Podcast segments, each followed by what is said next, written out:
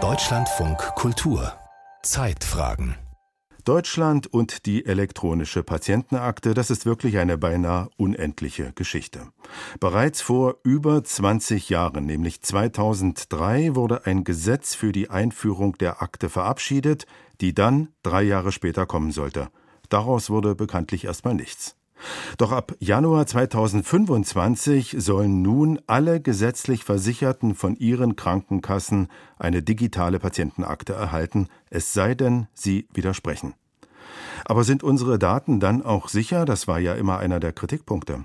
Olga Herschel hat nachgefragt. Bei Patienten, die bei uns im Haus schon bekannt sind, da gucken wir in erster Linie in schon vorhandene Arztberichte rein und lesen uns einmal durch, wie ist die Krankengeschichte. Wir kriegen da Informationen über Vorerkrankungen, was nehmen die Patienten für Medikamente ein und was war der Grund für den letzten Aufenthalt im Krankenhaus. Dr. Anne Hansen-Verger ist Fachärztin für Innere Medizin und Kardiologie am Universitätsklinikum Hamburg, kurz UKE. Wenn sie sich auf einen Termin mit einem Patienten vorbereitet, kann sie rund 15 Jahre zurückblicken. Dafür blättert sie nicht in verstaubten Dokumenten aus dem Archiv. Sie klickt sich durch ein Programm auf ihrem Computer. Also wir haben eine digitale Patientenakte, die ist im UKE so 2008, 2009 eingeführt worden. Wir arbeiten überhaupt nicht mehr mit Papierakten. Das heißt, alles, was im UKE gemacht wurde seit 2008, 2009, können wir in dieser digitalen Patientenakte sehen. Dabei sieht die Ärztin nicht nur die im UKE erhobenen Befunde, wie Laborwerte oder Röntgenbilder. Tatsächlich scannen wir alles, was uns die Patienten mitbringen, ein. Das ist auch sehr hilfreich, denn wenn wir neue Patienten annehmen und die haben schon eine lange Vorgeschichte, die haben vielleicht viele auch wichtige Dokumente mitgebracht, dann scannen wir das ein. All die Patientendaten von Krankenhäusern wie dem UKE, aber auch jeder ärztlichen Praxis liegen in großen Massenspeichern, auf Servern unser Gesundheitssystem ist bereits seit über zehn Jahren zu großen Teilen digitalisiert. Es gibt nur ein Problem. Auf diese Daten haben weder die Patienten selbst Zugriff, noch können mitbehandelnde Ärzte oder Pflegedienste sie einsehen, selbst wenn der Patient es ausdrücklich wünscht. Das soll nun die neue elektronische Patientenakte, die EPA für alle, ändern. Ihre Nutzung wird für alle Mediziner ab Januar 2025 verpflichtend. Doch die Angst vor einem Missbrauch ist nach wie vor groß. Dabei sind die Daten in der EPA sicherer als zum Beispiel die Daten auf den Servern der Krankenhäuser oder Krankenkassen. Sie sind sogar so sicher wie in keinem anderen EU-Land. Bei der EPA ist es eben nicht so, dass ich einen fetten Server habe mit einer Datenbank und da landen dann alle Daten von allen Patienten dieser Kasse, sondern die EPA ist so aufgebaut, dass es für jeden einzelnen Patienten eine eigene Datenbank gibt. Das hat den riesigen Vorteil, dass wenn ich als Angreifer versuche, das System zu hacken, kann ich genau eine Datenbank hacken. Und diese Angriffsform lohnt sich nicht für die Angreifer. Marc Langgut hat jahrelang an der Entwicklung der elektronischen Patientenakte mitgearbeitet. Mittlerweile ist er unabhängiger Unternehmensberater mit dem Schwerpunkt eHealth.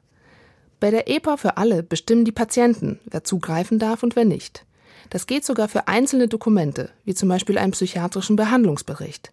Dass da von außen unbefugt jemand darauf zugreifen kann, ist sehr unwahrscheinlich, erklärt Mark Langgut. Das System wurde selbstverständlich von vornherein mit Privacy by Design und Security by Design konzipiert. Das heißt, man hat sich überlegt, was will man fachlich erreichen, aber bei jedem Schritt direkt mit überprüft, wie könnten Angriffspfade aussehen, wie könnte bei der Datenhaltung, bei einem Zugriffsversuch, bei unterschiedlichen Konstellationen böse Menschen versuchen, an die Daten ranzukommen und hat die Gegenmaßnahmen, die notwendig sind, um das zu verhindern, von vornherein mitgedacht.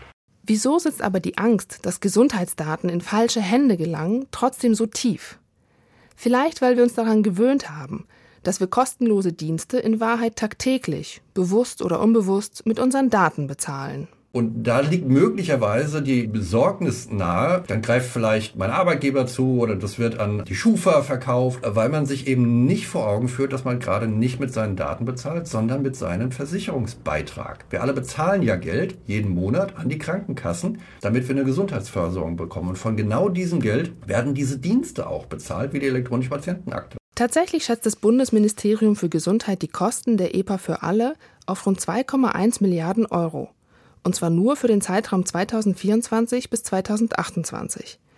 Die EPA noch sicherer machen zu wollen, treibe nicht nur ihren Preis hoch, erklärt Mark Langgut. Es mache sie schlicht unpraktisch, denn schon jetzt sei die EPA stellenweise zu sicher gebaut und damit sehr träge und störanfällig. Einfach weil diese Sicherungsmaßnahmen, die ich vorher beschrieben habe, eben dazu führen, dass so viele Prozessschritte abgewickelt werden müssen, um durch diese Sicherheitsschichten durchzukommen, dass es eben so extrem lange dauert, bis diese Zugriffe funktionieren. Das ist natürlich fatal. Marc Langgut plädiert dafür, auch auf die Vorteile der EPA zu blicken. Eine der Hoffnungen ist, dass Pfleger und Ärztinnen zukünftig seltener Befunden hinterher telefonieren und sich stattdessen endlich wieder mehr ihren Patienten zuwenden können. Wie das Beispiel Dänemark zeigt. Dort wird die digitale Patientenakte seit Jahren genutzt. Diesen und andere Vorteile sollten Bürger selbstbewusster einfordern, findet Marc Langgut. In der Hoffnung, dass wir damit dazu kommen, dass das ganze Leben für uns einfacher wird, auch für die Arztseite effizienter. Wir kennen alle den demografischen Wandel. Fachärztemangel trifft auch die Medizinbranche. Wir müssen diese Potenziale durch Digitalisierung heben. Das bedeutet aber Veränderung im gesamten System.